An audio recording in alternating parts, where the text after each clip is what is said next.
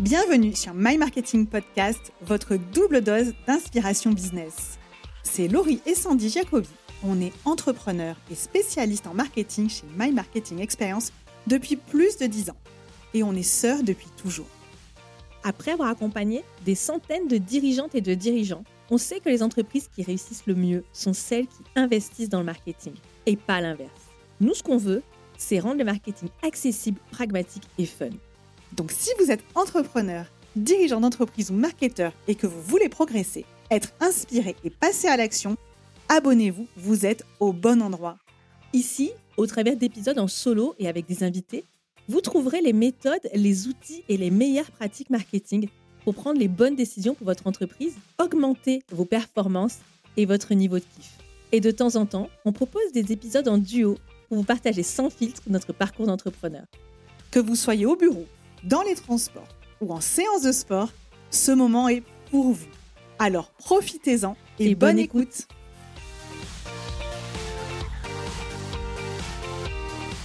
Bonjour à tous, c'est le break d'intersaison de My Marketing Podcast, mais rassurez-vous, la saison 3 arrive bientôt.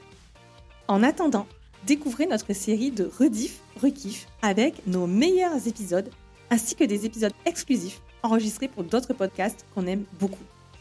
Aujourd'hui, je partage ma conversation avec Anaïs de Slow Marketing autour du marketing et de la transition environnementale. C'est un sujet qui me tient particulièrement à cœur et je ne peux que vous recommander d'écouter cet excellent podcast unique en France. Bonne écoute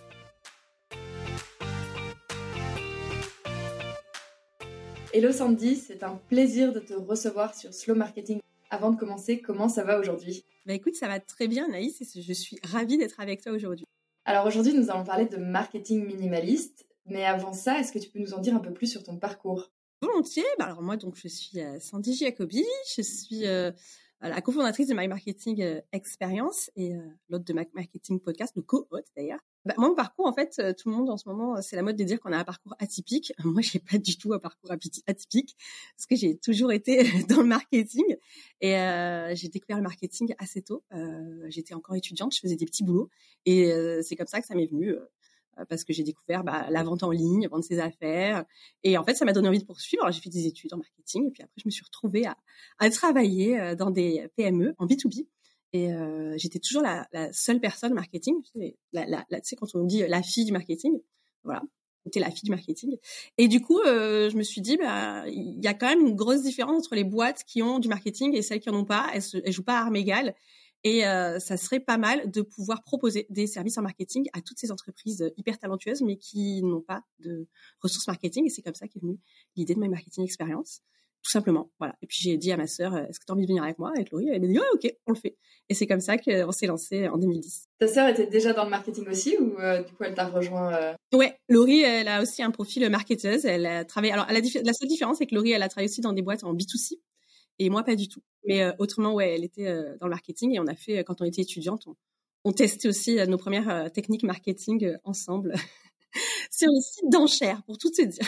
Ok, donc une histoire de famille. Exactement. Pour commencer, euh, est-ce que tu peux nous donner ta définition du marketing minimaliste? C'est très personnel, hein, c'est ma définition euh, du marketing minimaliste. Alors, moi, je, me réfère souvent à la personne qui a rendu célèbre le, le concept de minimalisme. Alors, elle n'a pas inventé, mais elle a rendu célèbre, qui est Marie Kondo. Alors, je pense que tu connais, c'est cette japonaise qui a créé une méthode de désencombrement et de rangement des maisons rien à voir avec le marketing, hein, je te l'accorde. Et euh, mais derrière, pour moi, l'idée du marketing minimaliste, c'est ça, c'est de désencombrer son marketing et finalement de désencombrer aussi son business d'une certaine manière, en sélectionnant euh, les stratégies et les actions qui ont vraiment un impact, soit qui ont vraiment un impact en termes business, mais aussi qui vont réduire ton impact euh, on, va, on, pense souvent à ton impact sur l'environnement, mais pas uniquement sur, sur l'environnement. Ça peut être aussi euh, ton environnement à toi, parce qu'on peut se polluer soi-même en tant que en tant qu'entrepreneur ou en tant que service marketing, si on est un gros service marketing, pour optimiser ses ressources. Donc pour moi, c'est vraiment ça. C'est essayer d'être sur l'essentiel et de réduire au maximum le superflu. Et euh, bah, je pense que tu l'as constaté, c'est très facile à dire, mais c'est pas du tout facile à faire.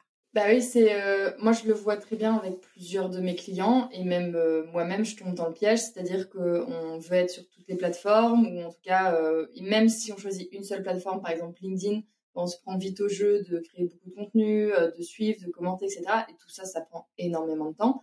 Et en fait, si tu rajoutes LinkedIn, la newsletter, le podcast, enfin, ça fait plein de briques et ça fait rapidement beaucoup. Donc, concrètement, comment est-ce que on fait ça? Comment est-ce que tu fais le tri?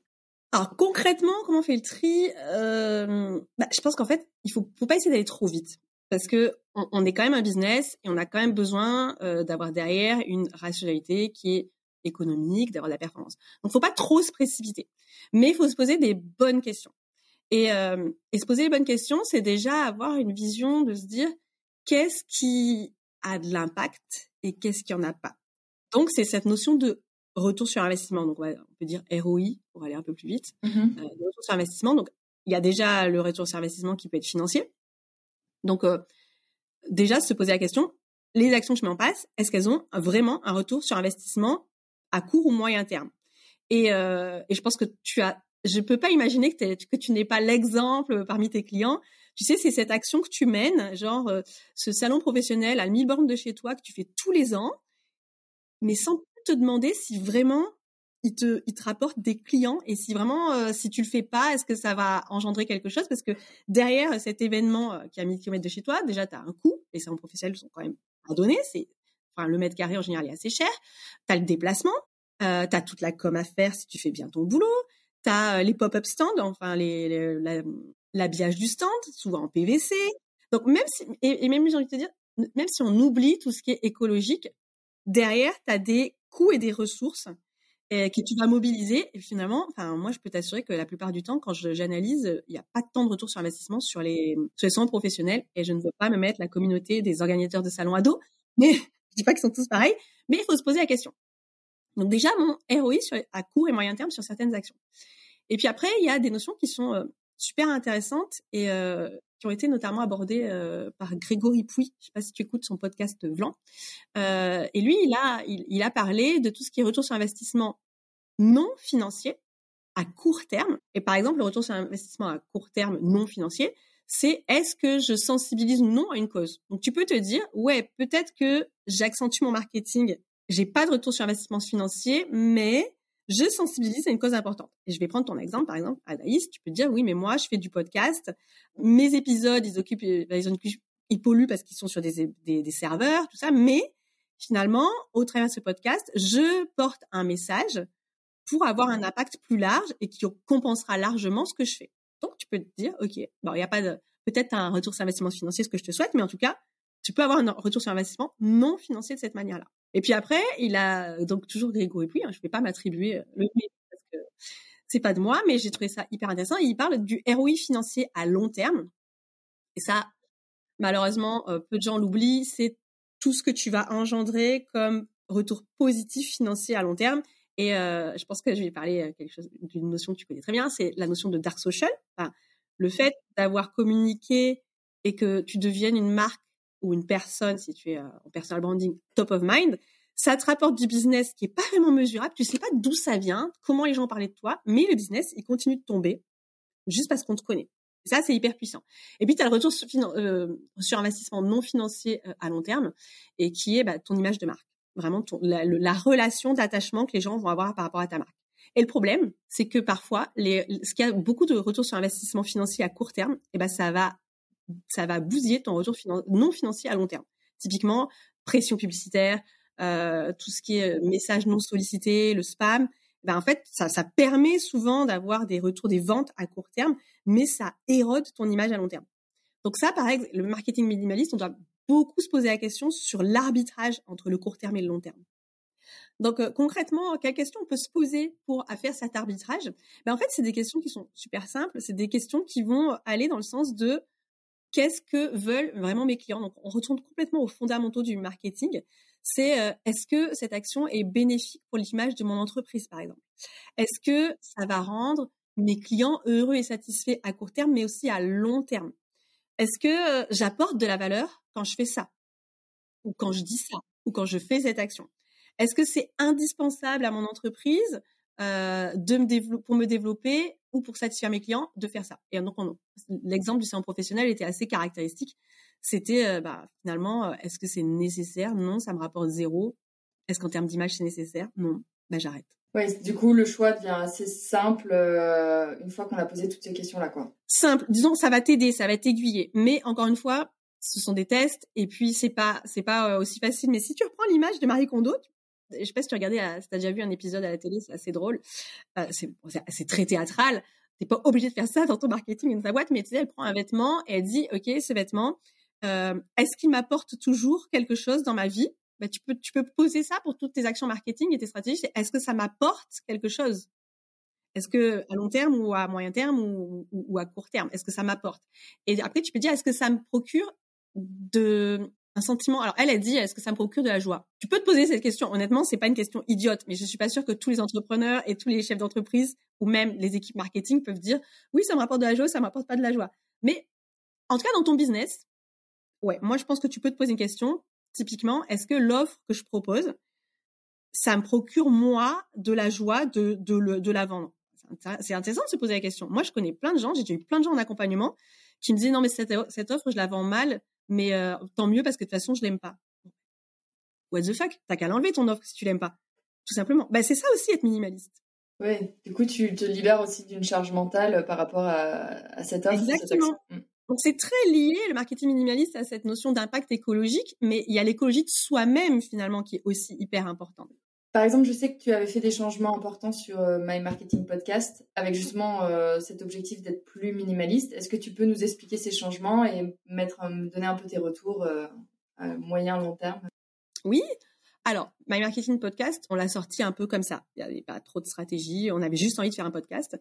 Et on s'est posé la question quand même de se dire, on a fait plusieurs constats. Déjà, euh, un, podcast, c'est très chronophage. Hein euh, il faut tenir le rythme. je pense que tu n'iras pas contre ce que je dis. Un podcast, ça prend du temps et souvent beaucoup plus que ce qu'on croit. Euh, et on, donc déjà, on voulait arriver à mieux gérer ça et aussi euh, réduire l'impact sur l'environnement. Parce qu'à chaque fois que tu fais un podcast, comme on le disait, eh en fait, tu as euh, ton podcast euh, qui est ton fichier, hein, ton enregistrement qui est hébergé sur un serveur, ça prend de la place. Et puis, il y a l'aspect toute la promotion autour. Euh, tu vas envoyer une newsletter. Donc, tout ça, ça a un impact. Cumulé, ça a un impact. Donc concrètement, on a réfléchi, on s'est dit, ok, ben on va passer plus qu'à un épisode une semaine sur deux. Donc on a réduit par deux la fréquence.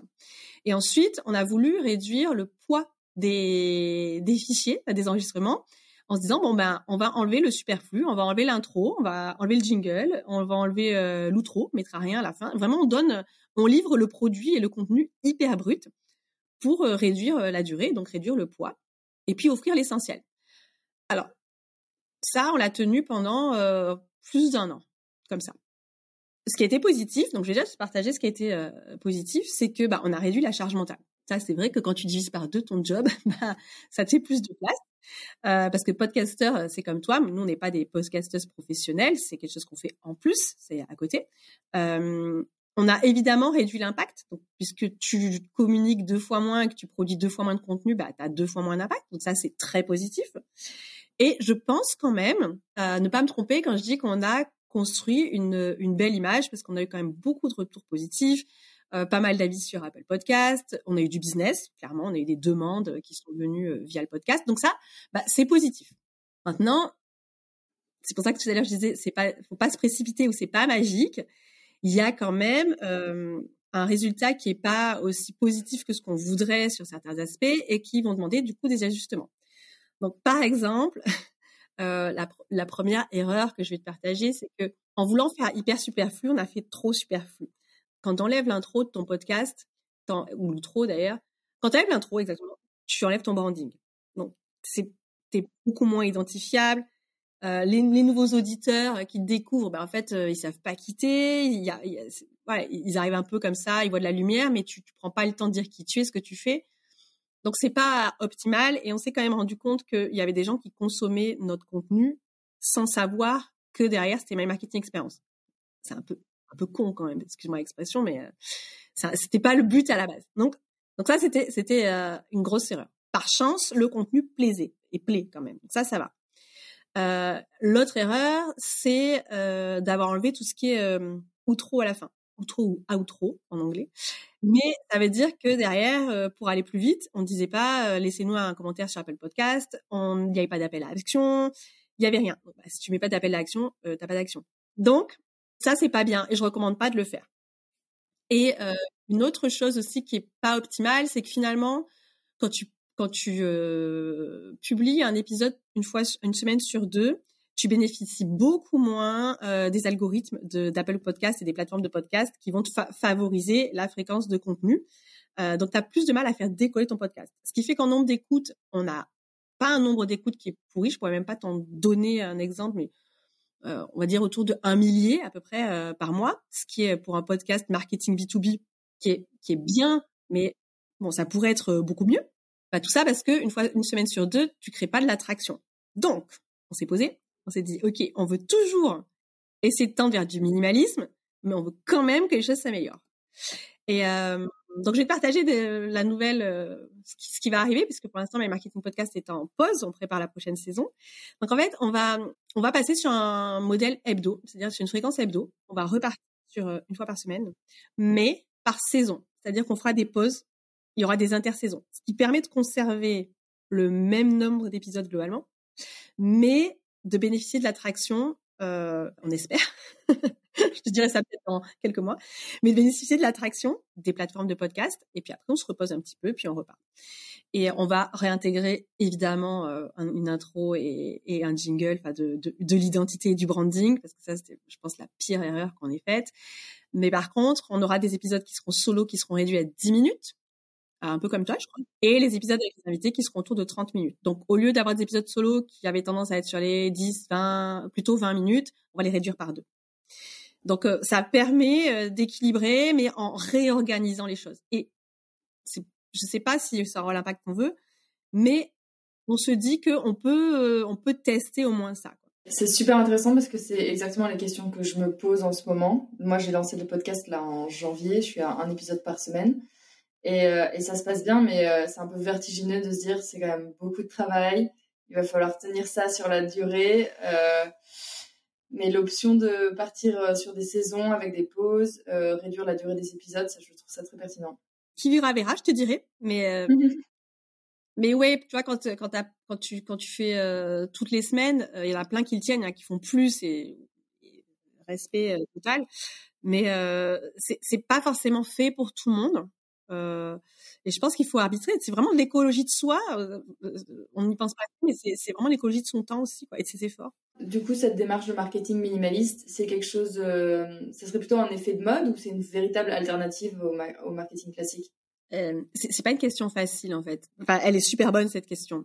Elle est super bonne. moi, de tout mon cœur, j'espère que c'est pas c'est pas un effet de mode parce que si euh, on écarte le côté écologie de soi-même, j'ai envie de te dire, chacun fait ce qu'il veut, si tu as envie de te tuer à la tâche, fais-le. Mais en revanche, si tu as envie de tuer l'environnement, là, ça, m'embête un petit peu plus euh, à titre perso. Euh, je pense que c'est surtout, c'est surtout lié à une prise de conscience. Moi, je vois dans ma vie personnelle, j'aspire à du minimalisme, euh, beaucoup. Euh, par exemple, j'achète rien qui est pas, que j'estime pas nécessaire.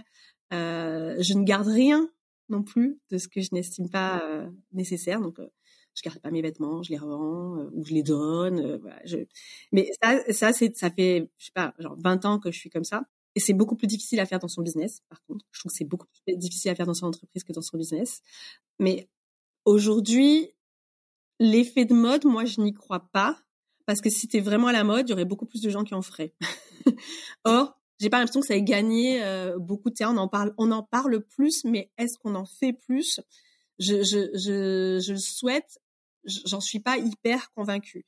Donc, tu as quand même des, des, des mouvances de slowpreneuriat, tu as quand même des mouvances de slow marketing. Et je dis pas que c'est inexistant, mais je pense que ça relève plus de démarches personnelles que tu appliques dans ton entreprise que réellement des gens qui l'adoptent en disant c'est la voie sacrée et c'est comme ça que ça doit être. Ouais, et, et parce qu'ils ont été convaincus. Mais je pense, je crois euh, sincèrement que des initiatives comme ton podcast euh, contribuent à euh, sensibiliser les gens et à ce qu'il y ait cette prise de conscience. Et du coup, comme tu auras cette prise de conscience, ils vont mettre la démarche. Mais on pourra jamais forcer les gens à le faire. c'est impossible. Mm. Mais du coup, tu vois, moi je te rejoins sur la, démarche, la prise de conscience et la démarche personnelle parce que comme toi, ça fait des années que je consomme moins. Euh, typiquement, par exemple, les vêtements, j'ai pas acheté de vêtements neufs euh, depuis euh, au moins 5 ou 6 ans. Et mais tu vois, ça c'est une démarche qui est personnelle et qui n'impacte que moi. Et en fait, le fait que d'autres personnes à côté achètent encore de la fast fashion tous les jours, dans mon quotidien, ça va pas vraiment avoir d'impact direct. Alors que par rapport au marketing, je trouve que c'est là la difficulté, c'est que si je décide de mettre en place un marketing minimaliste et de notamment publier moins, par exemple, j'ai quand même des concurrents qui, eux, continuent à publier du contenu tous les jours et donc euh, à avoir plus de visibilité, plus de et à jouer avec l'algorithme des réseaux sociaux et donc euh, plus de notoriété, quoi. C'est très vrai, c'est c'est une question hyper cruciale. Ce qu'on pourrait se dire, c'est que c'est vrai que quand tu choisis d'être minimaliste, tu t'imposes aussi d'être probablement de plus haut niveau que les autres à chaque fois que tu prends la parole pour marquer plus les esprits. Et, et c'est c'est pas évident, hein, euh, clairement. Après, tu peux aussi te dire que certaines actions, j'en parlais euh, avec euh, une personne qu'on a interviewée sur sur le podcast justement où on a fait un, épisode sur le marketing durable, pas forcément minimaliste. Et euh, nous, chez My Marketing Experience, on est vraiment super engagés. On essaye de limiter au maximum tout notre mobilier. c'est du mobilier d'occasion, nos ordinateurs. là, tu vois, je vais faire changer la batterie plutôt que je vais faire changer mon ordinateur parce que la batterie, est, la batterie est down, donc faut quand même faire quelque chose. Mais l'ordinateur marche bien. Et en fait, tu vois, j'en parlais, je dis mais qu'est-ce qu'on peut faire de plus? Et, euh, et, et, et, Sébastien Huchet, donc euh, je t'invite à découvrir, qui est vraiment top, euh, qui est il, dirige tout, ce qui est développement durable chez Decathlon France, et il me disait mais en réalité, quand tu es toi-même très engagé et que ta boîte elle est super engagée, les retombées positives de cet engagement que tu portes, tu vois par exemple en donnant la parole, en ayant des messages marketing qui sensibilisent, tu vas avoir plus d'impact que si tu décides, par exemple, de moins publier sur LinkedIn. Tu peux très bien te dire, OK, bah, je vais continuer de publier tous les jours sur LinkedIn, c'est pas grave, mais je vais réserver un post sur dix ou deux posts sur dix à faire de la sensibilisation à grande échelle. Tu vois, tu peux le tourner comme ça. D'un côté, ça va servir tes objectifs de visibilité à toi, et d'un autre côté, ça va servir ton message et ton engagement, et sensibiliser à plus large échelle d'autres personnes. Donc, tu vois, tu peux le rallier. tu peux faire les deux. Ouais, c'est intéressant. J'avais vu cette discussion aussi dans mon interview avec Adrien Martial sur, euh, sur la vidéo, qui a un impact aussi environnemental euh, très important dans sa conception, diffusion. Et, euh, effectivement, son, son message, c'était de c'était de, bah, de dire c'est pas tant la vidéo que le message qu'elle contient qui est aussi important. Et donc, il y, a, y a une balance à jouer sur, à ce niveau-là. Quelles sont tes recommandations pour adopter une stratégie marketing minimaliste? Moi, ma première recommandation, parce que c'est tiré de mon expérience, c'est de c'est de pas trop se précipiter non plus, c'est de se poser des questions, mais pas de prendre des décisions hyper tranchées tout de suite, genre tout ou rien, parce qu'en fait c'est bah, c'est comme peu importe ce que dans quoi tu t'engages, euh, si tu si tu fais ça, tu le tiens pas durablement, tu vois c'est comme les régimes, comme te mettre à publier euh, régulièrement. Si tu fais, si tu prends des décisions aussi euh, euh, trancher et rapidement, tu risques de pas les tenir. Parce que ce qu'il faut quand même comprendre, je pense que si les gens écoutent jusqu'ici, c'est que c'est top et c'est un super concept, mais c'est pas aussi simple et évident euh, quand on parle de business. Donc pour moi, on peut on peut vraiment faire la même chose que dans sa vie perso, mais on va se poser des questions comme euh, qu'est-ce qui compte vraiment pour mon business et pour mes clients? Tu vois, ma recommandation, c'est, tu te poses et tu dis, OK, aujourd'hui, je suis connue pourquoi Qu'est-ce que les gens aiment chez moi? Qu'est-ce qu'ils font qui restent est-ce que les gens, ils restent pour toi parce que euh, tu as un contenu de super qualité Ok, bah le contenu, je vais pas y toucher. Est-ce que les gens, ils restent pour toi parce que tu as une super newsletter? Bah, Finalement, peut-être que ma newsletter, elle est pas tellement suivie, mais par contre, on me suit beaucoup sur LinkedIn. Voilà, peut-être que je vais dégager ou réduire ma newsletter. Est-ce que, euh, euh pareil, tes offres, est-ce que les gens, ils adorent cette offre ou finalement t'as pas des retours si euh, oufissimes, dans ces cas-là, soit tu l'adaptes, soit tu la dégages. Et, on a le droit de supprimer les offres, c'est hyper ok, euh, hyper ok avec ça. Et donc tu vas commencer à supprimer des choses. ça, c'est hyper difficile. Franchement, euh, je vais pas, je vais pas dire aux gens euh, trop simple. Tu supprimes. Non, il y a des choses qui seront simples à supprimer. Il y a des, il y a des choses qui vont être beaucoup plus difficiles à supprimer. Mais ça, c'est vraiment ma recommandation. Faire des petits tests, des tests sur des toutes petites choses au départ, et puis après, tu vas crescendo. Tu vois, tu commences pas à te séparer euh, de l'objet auquel tu tiens et que tu as depuis toujours. Tu vois, tu commences par te séparer de choses très très simples. Ouais, je comprends. Euh, on avait fait, euh, et sur le fait d'y aller, d'y aller pas à pas, euh, j'ai, j'ai le cas avec un client où en fait on a pris la décision, du coup, maintenant il y a presque un an et demi, de ne plus alimenter le compte Instagram. parce qu'en fait, on avait analysé que la cible se trouvait pas sur Instagram, que il y avait très peu d'engagement et de visibilité sur le contenu qu'on publiait.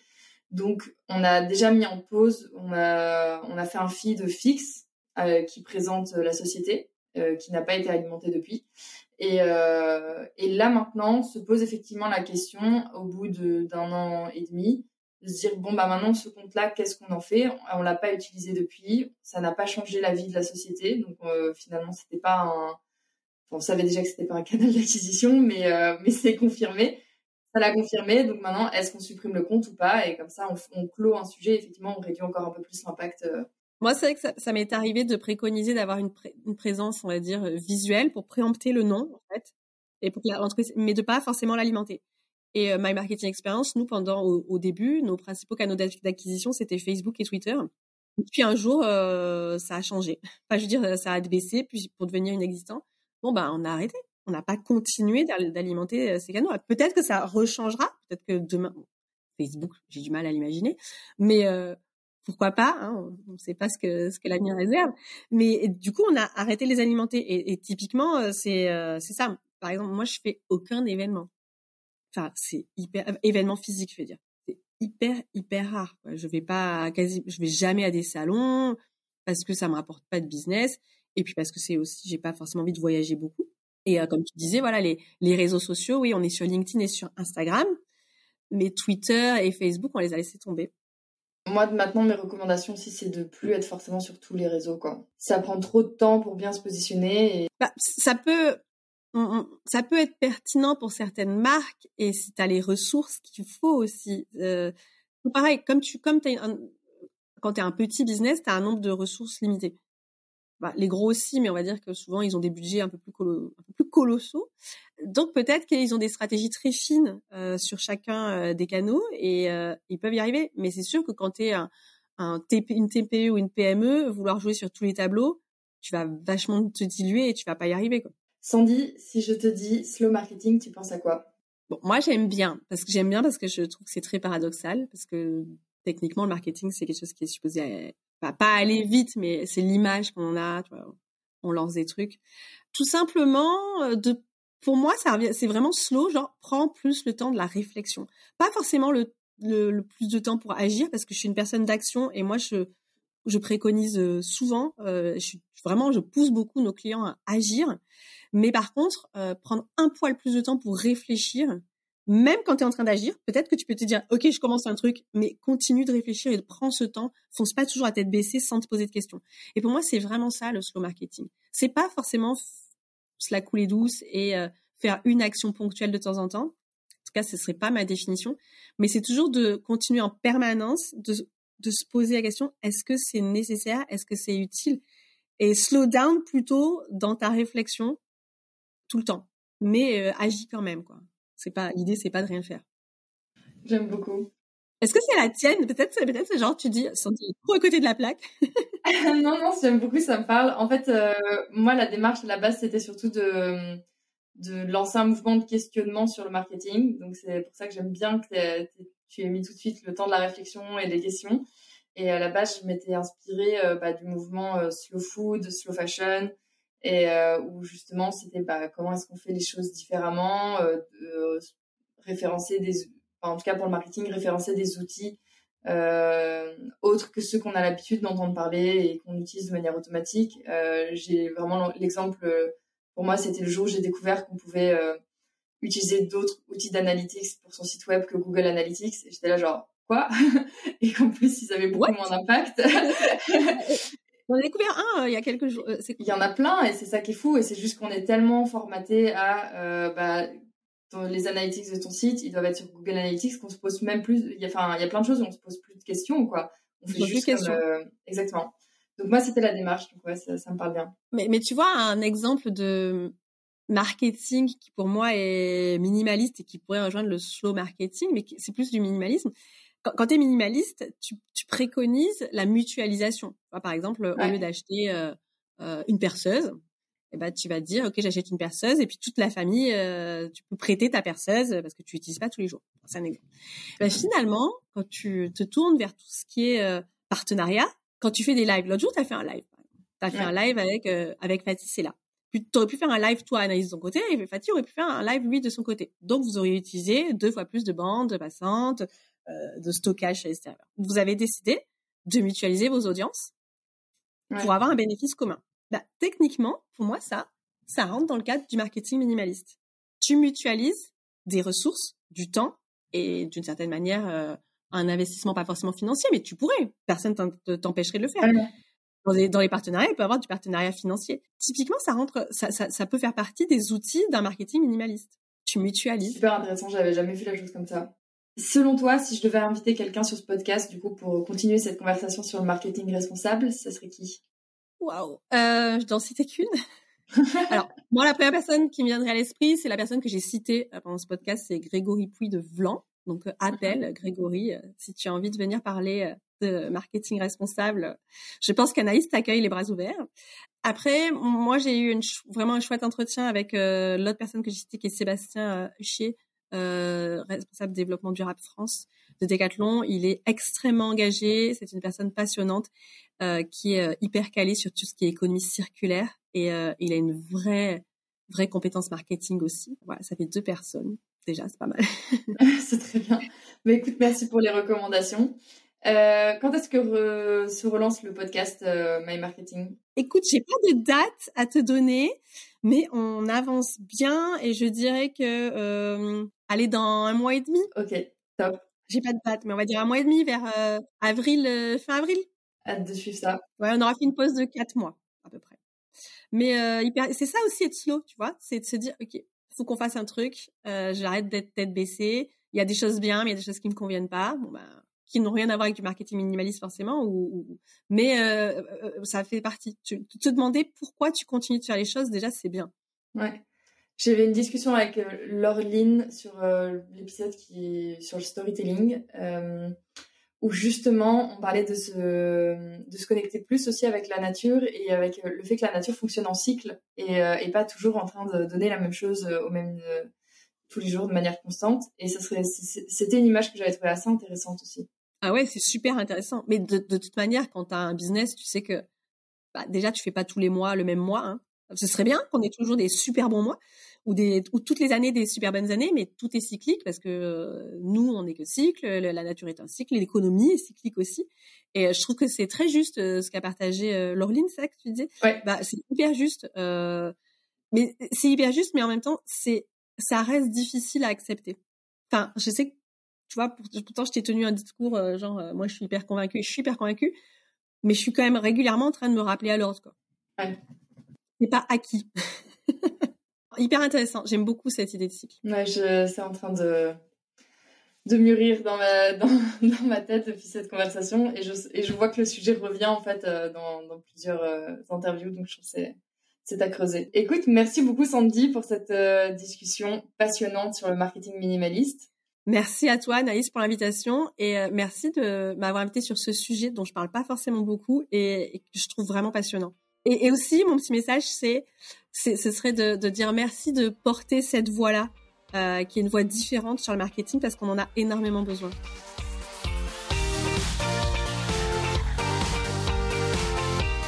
Cet épisode est maintenant terminé. S'il vous a plu, pensez à le partager sur vos réseaux sociaux en nous taguant. Si vous avez déjà laissé un avis 5 étoiles sur Apple Podcast, vous avez toute notre gratitude. Et si ce n'est pas encore le cas, j'espère que cet épisode vous a donné envie de le faire. À très bientôt